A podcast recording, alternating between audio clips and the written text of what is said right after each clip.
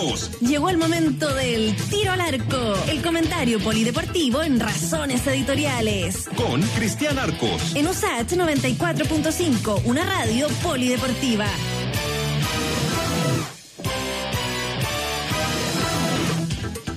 con 37 y saludamos a don Cristian Arcos. ¿Cómo está Cristian?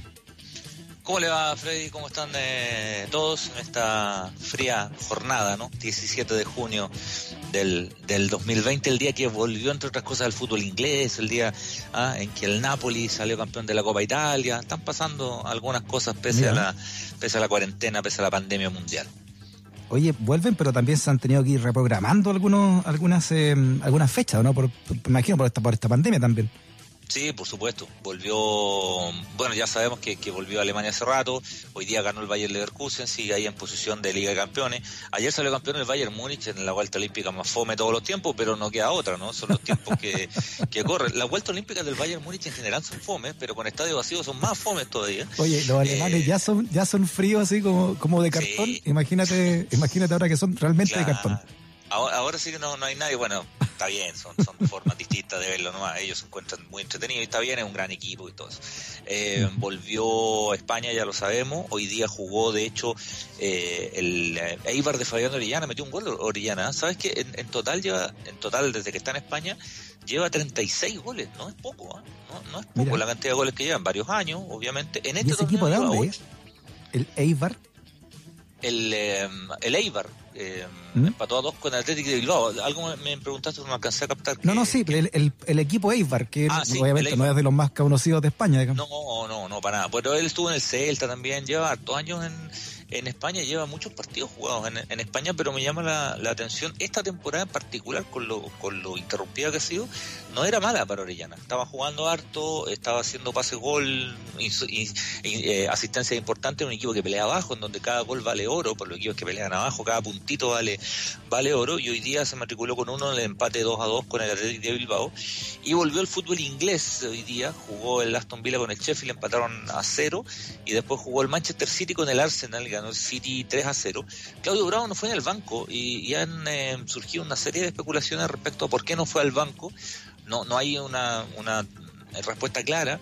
Eh, dicen que no, que desde que está listo para irse a otro equipo hasta que sufrió una lesión. No, no hay una respuesta muy, ah, muy, muy clara. Yo creo que va más que tiene más cara de que está más cerca de irse a otra liga, ¿no? En, el próximo tiempo y lo otro es que están van a jugar ahora que volvieron van a jugar cada 3 4 días entonces me parece que también va a haber ahí algún grado de, no sé si rotación en el arco, pero por lo menos en la suplencia. Estuvo, Carson, que es un arquero que estuvo a préstamo harto tiempo eh, fuera del Manchester City que volvía y, y fue al, a la banca en la victoria 3 a 0. Y lo que se reprogramó eh, y ya se sabe cómo se va a jugar es la Liga de Campeones y la, Europa League con una modalidad distinta, que es que desde cuartos de final en adelante se va a jugar en, una sola sede. La Champions se va a jugar en Lisboa, en Portugal, desde cuartos de final para adelante en partidos únicos. No van a ser llaves de ida y vuelta, sino en, en, partidos únicos, una especie como de mundialito de clubes, ¿no? Eh, con fecha final de el 23 de agosto. Y la Europa League se va a jugar de la misma forma, pero en Alemania. ¿Le gusta la idea a usted esa? Yo creo que, o sea, eh, ideal, en un mundo ideal no me gusta mucho, pero en lo que hay me parece que es una buena solución para los tiempos extraordinarios que, corren. O sea, jugar en una sola sede, se, restringen los traslados. El partido único me parece entretenido. Esto de que son, puras finales los que, lo que van a jugar los equipos. Entonces no, no hay mucho tiempo para la especulación, para el gol de visita. A mí nunca me ha gustado esta reglamentación del gol de visita que se bonifica más, ¿no? que vale doble. No, nunca le he encontrado mucho sentido. Y encuentro que afea a los partidos en general. Eh, no lo digo ahora, lo, he pensado siempre, aunque sea en Sudamérica o en Europa, no, no, no me gusta nada esto del gol de visita. y, al ser una final, claro, tiene su punto en contra que de pronto tú justo ese día un jugador importante se te lesionó y para los partidos de vuelta lo habrías tenido, pero bueno, el, fútbol está lleno de grandes figuras que se han perdido finales o partidos de instancia, ya sea por expulsiones, suspensiones. Por eso te digo, para lo que hay, a mí me parece, me parece atractivo. Vamos a ver cómo, cómo funciona veamos cómo, es la cosa. Oye, Cristian, hoy día se cumple una efeméride más de, de un hecho de, deportivo que nos retrata muy, yo creo, muy bien como sociedad, que es el famoso penal de Caselli. Sí, por supuesto. por supuesto, es un, es un ícono pop el, el, penal de, de Caselli. Fue un 17 de junio del 82 eh, en el Estadio Carlos Tartiere de Oviedo. Chile pierde con Austria eh, 1-0. Eh, Chile ya perdía 1-0 porque le habían hecho un gol a los 21 minutos, gol de Chatner de, cabeza, y a los 26 pierde el penal Carlos Caselli. Pero claro, no, nos retrata mucho en, todo sentido, ¿no? La, la, reacción general que hubo, eh, que todavía estemos hablando un poco del penal de Caselli, porque no es el único jugador chileno que ha perdido penales en instancias importantes, de hecho no es el único que ha perdido penales en mundiales, pero yo creo que marcó mucho a una generación, ¿no? Porque además pasó mucho tiempo en que Chile después volviera a ir a un mundial y además por la, por la figura de, de Caselli, ¿no? que es una figura tan tan icónica, tan tan admirada. Eh, ahora, eh, somos bien, de pronto, cada uno hará la evolución que crea, ¿no? Yo, yo creo que el, el foco de Caselli no es su penal, sino los 400 goles que hizo. Pero evidentemente su penal en, en, Mundial es una imagen muy, muy, muy gráfica que en su minuto fue muy complicada para él. Él, él lo comentó, fue complicada para él, para su familia, le apedrearon la casa y esas cosas que pasaban en, en, esos años tan extraños y turbulentos de, de la historia nacional. Hay que ver el contexto país también en que se jugó ese mundial. ¿eh? Mundial del 82, crisis económica terrible. Eh, y, el ídolo se, se, te venía al suelo, ¿no? Al perder un, mm. un, un, lanzamiento penal. Eh, el, el, el, penal en sí también tiene su historia, ¿no? siempre ha existido el, mito, pese a que los jugadores aludidos dicen que no, pero siempre ha existido el mito de que Caselli no era, no era el encargado de patear el penal y ante al ver que había cierta duda entre los jugadores que más pateaban penales, Casares agarró la pelota, dijo, ahí que le pego yo? Y lamentablemente para él y para Chile le pegó le pegó afuera. Le, pegó un buen poco afuera, hay que ser justo que le pegó un metro para afuera. Sí, le pegó, le pegó un rato un, poco afuera, pero, pero son cosas que bueno, el fútbol tiene. Pero Caselli no pateaba penales, ¿o no? Colo Colo no, no pateaba penales. No, no era un gran ejecutante de penales, y fíjate que una vez conversando con, con, él, él comentaba que eh, el, que pateaba penal, él no pateó nunca penales, ¿no? nunca fue un gran pateador de penales, no le gustaba mucho tampoco los penales. Pero eh, el, el, que era ejecutante eximio de penales en la selección era Carlos Rivas, eh, él el que pateaba los mm. penales en la selección, y empezó a fallar una serie de penales y perdió confianza, y Caselli pateó, pateó varios penales en amistoso y la mayoría los convirtió. La mayoría los convirtió. pero el último pero el último penal que patea antes de este fue un mm. amistoso contra el Inter de Milán y se le fue también. Y no se lo atajaron, se le fue fuera. Igual que el, que el penal a, a, Austria. Y, de hecho después en su carrera, bueno, eh, después con mayor razón no pateó penales, si no lo habrían agarrado para el fideo hasta, el día de hoy. mi, teoría es que Casilli como, como era, un, era un, un gran definidor, ¿no? Definía los palos eh, también quería hacer lo mismo con los penales, por lo que quería colocar la cuestión en el palo allá, cuando había que pegarle nomás, cerrar el ojo y pegarle para adelante nomás, ¿no? Es, muy probable, es muy probable. Habían, eh, por ejemplo, hay grandes jugadores, el mismo, por decirte, Jorge Valdivia. Valdivia no pateaba penales. Rara vez pateaba, o sea, de hecho no me acuerdo un penal de, Valdivia, nunca le gustó patear, patear penales grandes jugadores no eran grandes ejecutantes de penales. Maradona le atajaron, ¿te acordás que hubo una racha en Argentina que se le fueron como cinco, seis penales? Platini, ¿te acuerdas? Claro, Platini también. bueno, Messi ni hablar. Claro, eran notables. Menos mal. Eh, menos mal en el caso de nosotros. Ahora, Messi en general lo convierte. ¿eh? Nosotros tuvimos suerte porque se le, se le fue en la final contra Chile en la, en la Copa pero en general tiene un... Pero eh, Iván Zamorano no era un gran ejecutante de penales tampoco. Marcelo mm. sí, él, él, le pegaba un poco, le pegaba más y le pegaba mejor. Pero lo de los penales tiene su cuento. El Mortero Aravena, extraordinario jugador, te metía un gol de tiro libre desde afuera del estadio. Pero no era un gran ejecutante de penales. Coque Contreras. se le iban para afuera, le pegaba muy fuerte. Claro, Coque Contreras, tiro, tiro libre hasta por debajo de la barrera.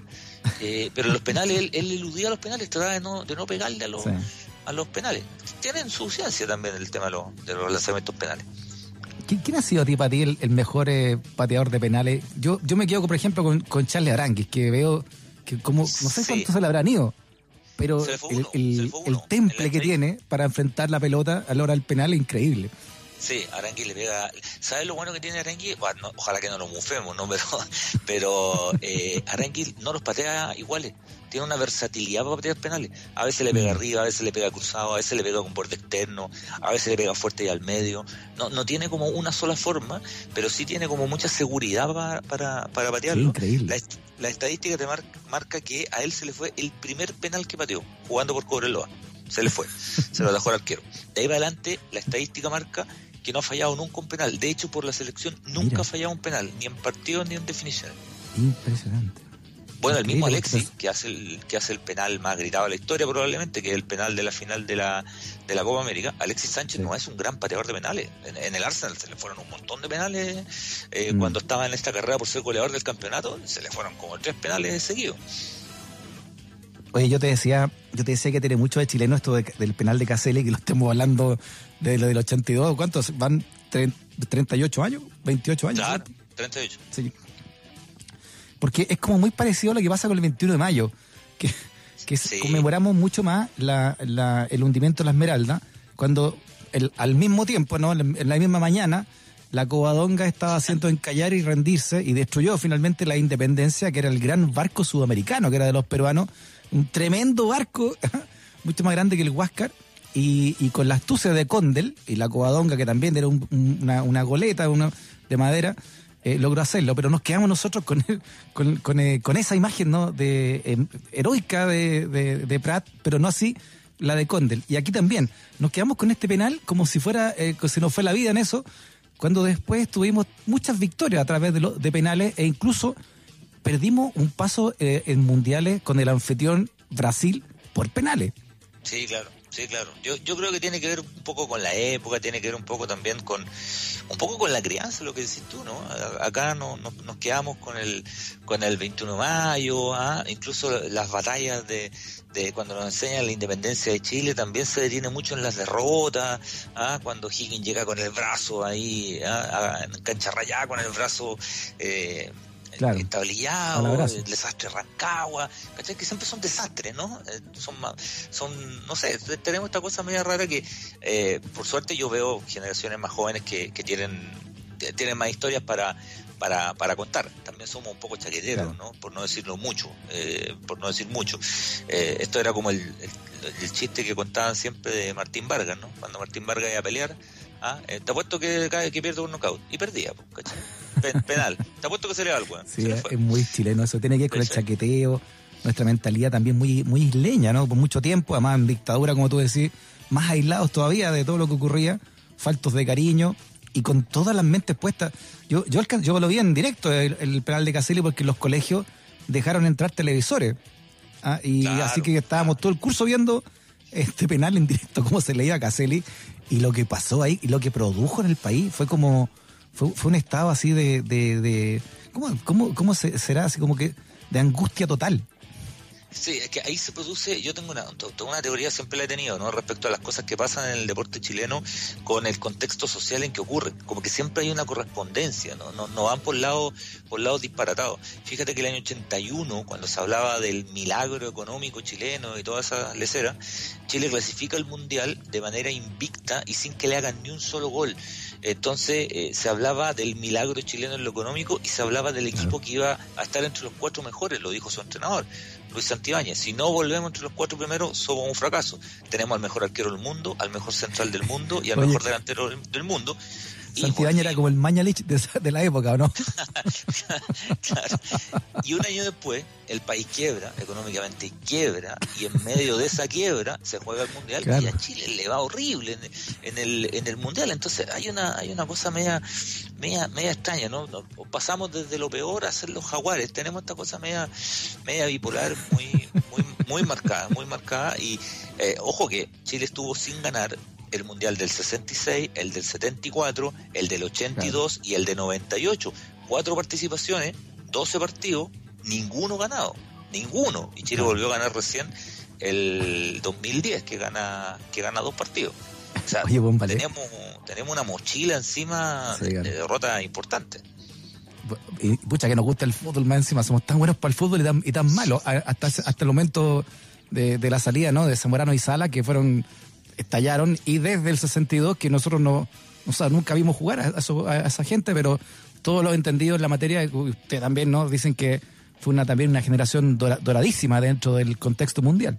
Claro, yo siempre le digo a, mi hijo más chico, no lo, digo en broma, mi hijo más chico tiene 10 años, le digo, tú has visto a Chile campeón las mismas veces que yo y es verdad, pues, o las mismas veces que mi papá y las mismas veces que mi abuelo, porque, porque antes no tenemos títulos, tenemos actuaciones buenas como la del 62, Copas Libertadores muy buenas en los años 70, eh, pero títulos como tal, así títulos, Corona, no tenemos hasta el 2015, eh, 2016. Yo no creo que la historia se escribe solo con el que gana, no, no, estoy diciendo eso, para nada. ¿Qué, ¿Qué, sería de la historia del mundo, del arte, de la política, de la ciencia si, si la escribiera solo el que gana? No, no, esto no, no, yo creo que no es así. Pero efectivamente hay un cajón, digamos, que tiene que ver con los triunfos en los cuales nosotros no, no estábamos. Y bueno, eh, el mismo Caselli con el paso de los años se tomó con bastante humor el tema del, del penal, ¿no? Hizo un par de comerciales, hay un comercial así bien, bien famoso donde él llega a su casa así, de estos dulces y, y la actriz que hace su mamá le dice, pero Carlos, tranquilo, en dos semanas más nadie se va a acordar. ¿Ah? Está 38 años estamos hablando del penal de, de Carlos Humberto Caselli. Oye, mira acá un auditor nos dice, eh, Freddy Sea, dice que Rivar es el equipo más eusko de Euskadi. Está en Guipúzcoa, entre San Sebastián y Bilbao. Ah, completamente oh, el, el Eibar. Sí, no sabía que era tan que, era tan Euskadi el equipo, o sea, sé que geográficamente está ahí, pero me, imagino que él se refiere además a la, a la forma del, del, equipo y a la consigna y, y, a todo y a todo aquello. Ahora, estar entre Bilbao y San Sebastián debe ser bravo, ¿no? Ahí, estar entre, entre los dos. El clásico de, de Bilbao es, por, por una cosa de historia, el Bilbao con el Athletic, con el con el, la Real Sociedad que es como el clásico de, la zona, pero se puede el Eibar es un equipo más modesto, entonces, pero también se puede incluir ahí en, la zona. Eh, el Bilbao tiene una, historia increíble, ¿no? Que, que, solo juegan jugadores vascos en el Atlético de Bilbao, ni siquiera jugadores españoles, solo jugadores vascos. De hecho tienen vascos franceses, han tenido vascos franceses, pero pero no tienen jugadores ni catalanes, ni asturianos, ni de otras zonas de, de, España, solo futbolistas vascos. Una historia muy, muy increíble. ¿Alcanzamos a contar una otra efeméride más, no, Cristian?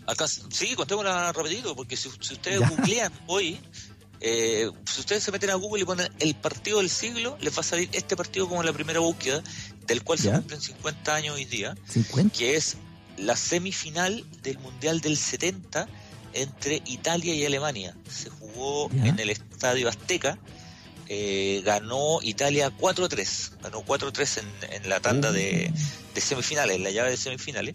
Eh, Como el Auco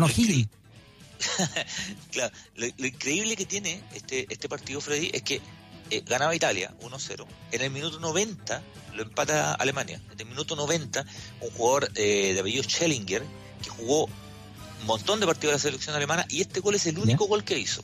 No hizo nunca más un gol, lo hizo este. Este, minuto 90. El preciso y además jugaba en Italia, él jugaba en Milan. Entonces, siempre se cuenta la historia que cuando él vuelve lo, lo empapelaron, pero, pero bueno, eh, se fueron a la largue y los cinco goles siguientes fueron en alargue. Nunca ha pasado en la historia del fútbol que se, anoten cinco goles en un alargue. Oye, partido bueno. No, el partido es increíble. De hecho, o sea, que lo quiere buscar, está disponible en plataformas de YouTube y todo, está el partido y están los compactos pero si quieren, o sea, si quieren ir al puro filete, vean del 90 para adelante y se van a volver locos porque hay, hay un gol cada tres minutos, pero en la semifinal del mundial, sí, a veces pasa esto en el fútbol, pero en una semifinal del mundial lo, lo, lo, recuperó Alemania, parecía que Alemania lo ganaba, lo da vuelta a Italia, se queda 3-2, después lo empatan a 3 de nuevo y al final lo termina ganando Italia 4-3. Eh, bueno, eh, después pierde la final, Brasil le pasa por, por encima de Italia en la final del 70, le gana 4-0, eh, en, gran medida porque Brasil era un gran equipo, probablemente uno de los mejores, si no el mejor de todos los tiempos, el Brasil 70, pero además los italianos llegaron destruidos a la final, o sea, llegaron físicamente destruidos. En ese partido, fíjate que, también lo pueden buscar en imágenes, Beckenbauer, Frank Beckenbauer, el gran jugador alemán, se fractura el brazo, pero no sale, porque habían hecho todos los cambios y el tipo juega el segundo tiempo con el brazo fracturado. Y se nota que está fracturado, o sea, es evidente que el tipo juega con el brazo tratando de afirmárselo. Se, lo trata de afirmar con la camiseta y juega con el brazo tomado arriba. Y el tipo juega igual y juega bien, más encima. Si que juegue, el tipo más encima, más encima juega bien. Hay una placa en el Estadio Azteca que dice. Eh, que recuerda, 17, aquí se jugó el mejor partido de la historia de los mundiales, 17 de junio de 1970. Eh, y hay una placa, ellos ya decidieron que es el mejor. Lo que pasará después ah, lo mismo. Bueno, pero quedó así, pues, ¿no? Usted también, me imagino, usted que ha visto tantos tantos partidos en los mundiales. bueno, este partido yo lo he visto por plataforma, no, no había nacido, pero, pero leyendo y qué sé yo, hay algunos partidos muy recordados, hay un 7-5 una vez de Austria con Suiza, eh, está el, el mismo eh, Alemania con, con Francia en el Mundial del 82, que empatan a 3, eh, no, hay, hay partidos mm. muy recordados, muy, muy, muy buenos, pero este sigue sigue estando ahí como en la categoría de, de, inolvidable, ¿no? El 4-3. Es semifinal, además de un mundial, como usted dice, ¿no? Sí, además los italianos tienen algo con los alemanes que en general en instancias decisivas les ganan.